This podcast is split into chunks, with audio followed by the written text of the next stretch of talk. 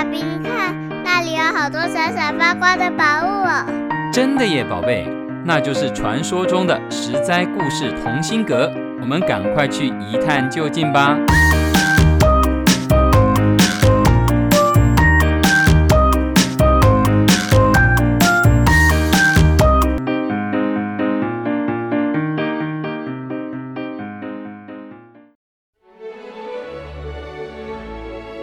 各位亲爱的大朋友、小朋友，你们好！我是专门破解故事密码的露露姐姐。今天花语花式花想情系列，露露姐姐准备的是出自佛教经典的故事——借花献佛。借什么花，献什么佛呢？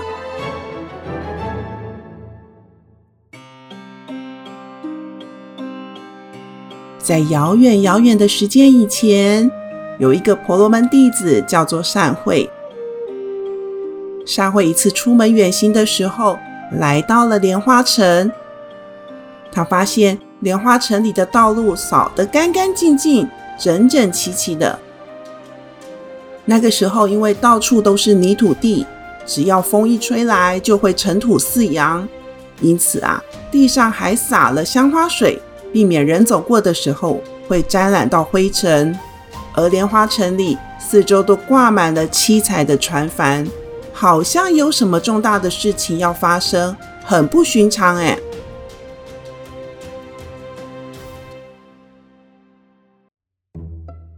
好奇的善慧就去问人：“请问这里是有什么特别的祭典吗？还是有什么特别的人要来呢？”人们就告诉他。是因为我们的大王邀请燃灯佛来莲花城，因此把沿路洒扫干净，以迎接燃灯佛的到来。上回听说燃灯佛要来，这么难得的事情，真是太欢喜了。他心想：那我要准备什么东西来供佛呢？嗯，听说供花会很有福报，会感应身心清净。可是要到哪里去买花呢？因此，善慧就到处去问人，哪里可以买得到花呢？不过，所有人都告诉他：“你别想了，大王早就下令，所有的花都要送到王宫里，准备供养燃灯佛，不准在市面上贩售。善慧是绝对买不到花的。”善慧很懊恼，买不到花，那他还能拿什么东西来供佛呢？他不死心，四处去寻找有种花的地方。就在路上，他遇见了一个穿着青色衣服的小宫女，匆匆忙忙的走过。这个小宫女的怀里竟然偷偷的藏着优菠萝花！哎，山慧赶忙拦住小宫女，对她说：“这位姑娘，请留步，你的花可以卖给我吗？”小宫女被他吓了一跳，她心里想。我都已经把花包着、揣着、藏得好好的，他怎么会看到啊？小宫女低头一看，哎，不知何时，明明藏得好好的花，竟然露出来了。小宫女摇摇头说：“你是什么人？我这花不卖的，是要送到王宫里准备供佛用的。”说着说着，她把花抱得更紧了。善慧端详了一下小宫女怀里的花，一二三四五六七，好像有七只呢。大好机会不可错过。善慧开口了：“小姑娘，我看你有七枝花，你行行好，卖给我五枝吧，我一枝给你五百元。”小宫女心想：这个花。一只才不过几块钱罢了，这个人竟然要花五百元买，哎，五枝花就是两千五百元了。好奇心油然而生，为什么这个人愿意花这么多钱买花呢？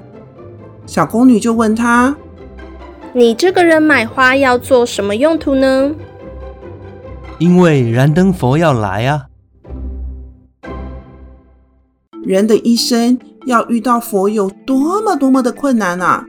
千载难逢的机会，善慧想要以花来供佛。小宫女不懂，她又问：“那你供佛的目的是要求什么？”善慧很诚心的回答：“她希望拥有无上的智慧，将来就能够度脱无量的受苦众生。”小宫女听到善慧的回答，她心里想：这个人容貌端正，衣着高尚，态度又诚恳，为了供养佛，可以不惜钱财。小宫女啊，就被善慧给感动了，于是对他说：“你这么诚恳的想供养燃灯佛，我就把花送给你吧。但愿我将来生生世世都可以嫁给你，当你的妻子。”这是什么要求啊？善慧回答他：“我发愿要求道修行，不能跟你有这种生死相许的誓约。”小宫女坚持说：“如果你不答应来生要娶我为妻，那那我就不把花给你。”善慧只好对他说：“如果你真的因此决心不把花给我，”那我也只能勉强答应你的要求，但是我有个条件：将来如果有人要我布施，不管是我的头目脑髓还是家人，你都绝对不能阻止我布施的心愿。小宫女听了，她就告诉善慧：这没有问题，将来我绝对不会阻止你布施，我这七朵花都给你。但是因为我不能靠近供养的现场，要请你帮我供养两朵花，为我积功德，让我将来生生世世都不忘记我对你的承诺，不离不弃。善慧得到了七朵优波罗花，她诚心诚意地将花献给了燃灯佛。她看到燃灯佛将经过的路上有淤泥。于是就脱下身上高贵的鹿皮衣，铺垫在淤泥之上。可是衣服不够长，还有一小段的淤泥暴露在外。眼看燃灯佛已经要到了，善慧解开自己的长头发，趴下身子，她以自己的头发覆盖住地上的淤泥。燃灯佛来了，佛看到善慧的诚心供养，很慈悲地对他说。将来善慧一定会成佛，号为释迦牟尼。而这个把花借给善慧的女孩，她就是释迦牟尼成佛之前的妻子耶输陀罗。这个故事就是成语“借花献佛”的典故。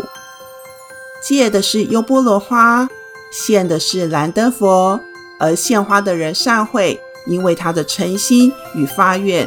他得到佛的受记，成为了我们现在所熟知的释迦牟尼佛。现在“借花献佛”这个成语就被用来比喻借用他人的东西来做人情。露露姐姐也借由这个佛经故事“借花献佛”来供养大家哦。如果喜欢我们的故事，请记得订阅《十灾故事同心阁》，我们下周再会。由十三十三网络教育学院制作播出。